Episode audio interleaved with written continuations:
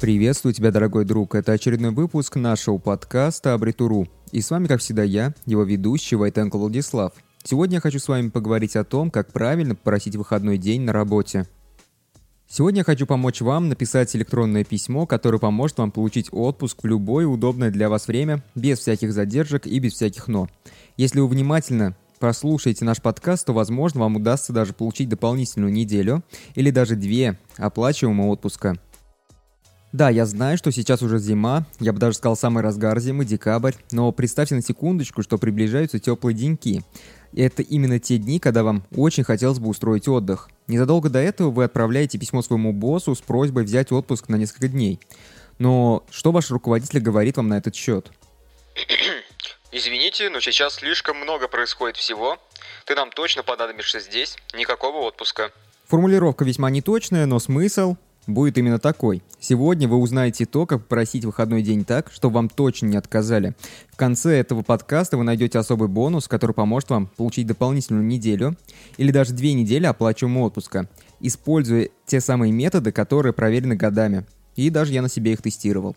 Давайте сначала посмотрим на то, как мы можем заставить нашего босса сказать нам «да» когда вы просите отпуск. Начнем со скрипта общения, который вы можете использовать, чтобы просить отпуск. Даже если сейчас самое горячее время для вашей компании, вы все равно можете взять отпуск и вам никто не откажет. Сегодня большинство более-менее прогрессивных компаний перешли на работу в CRM-системах, и поэтому общение с руководством там, как правило, происходит в виде переписки в каком-нибудь чате. Поэтому давайте начнем с того, как просить отпуск в переписке с вашим руководством. В качестве примера рассмотрим ситуацию, когда вам нужен небольшой отпуск, предположим, со 2 по 6 октября. Также запомним то, что Геннадий Павлович – это наш выдуманный руководитель. Итак, внимание. Здравствуйте, Геннадий Павлович.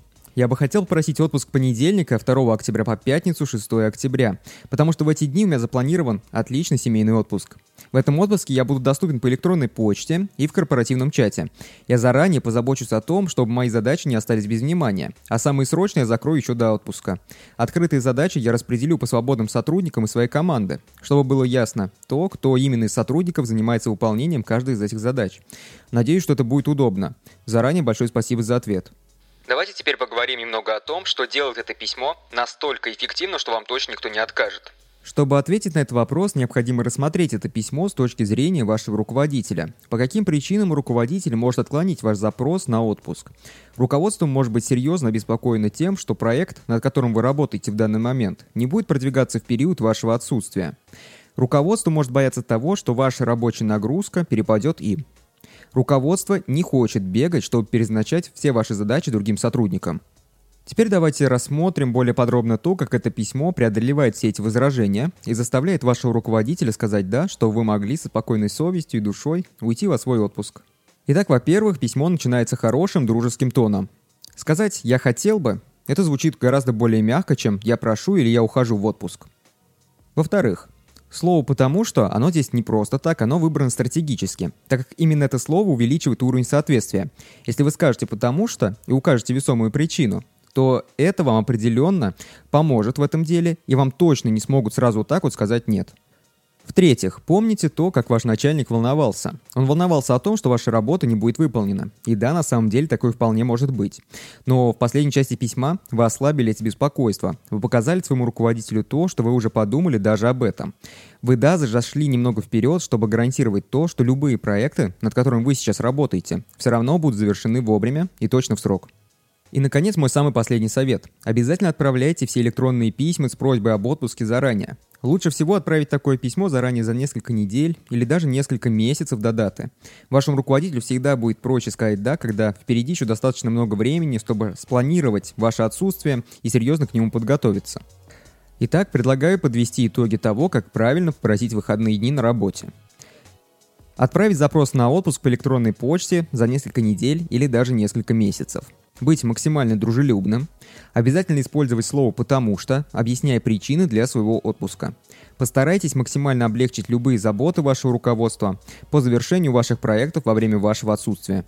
Вот так очень плавно выпуск нашего подкаста подошел к концу. Я желаю вам отличных выходных. Если вы еще не подписались на нас в социальных сетях, то обязательно подписывайтесь. Подписывайтесь, потому что в будущем нас ждет еще больше интересных тем. Обязательно слушайте наши подкасты. А если вы не знаете, как провести выходные, то обязательно почитайте нашу статью на эту тему. Ссылочку я оставлю в описании подкаста. Ну и в конце подкаста я обещал небольшой сюрприз. Если вы являетесь подписчиком нашей группы и достаточно давно слушаете наши подкасты, то смело пишите нам в личные сообщения группы. Если вы считаете, что ваша ситуация очень-очень уникальна и требует какого-то индивидуального подхода, мы возьмемся за это и вместе с вами составим это письмо вашему руководителю. И я гарантирую, что это письмо, оно в значительной степени повысит шансы на положительный ответ вашего руководства, и вы получите свой отпуск. Хотя при всем этом следует понимать, что дополнительный отпуск, как и повышение, дают только тем сотрудникам, которые его действительно заслужили. Потому что если вы до этого сквозь работали спустя рукава, либо вы не работали вовсе, а работаете в компании совсем недавно, то не отпуск, не повышение вы еще точно заслужить не успели. На этом все. Вот на такой ноте я заканчиваю этот подкаст. С вами не прощаюсь, потому что уже на следующей неделе вас ждет новый выпуск в нашей группе подкастов Абритуру.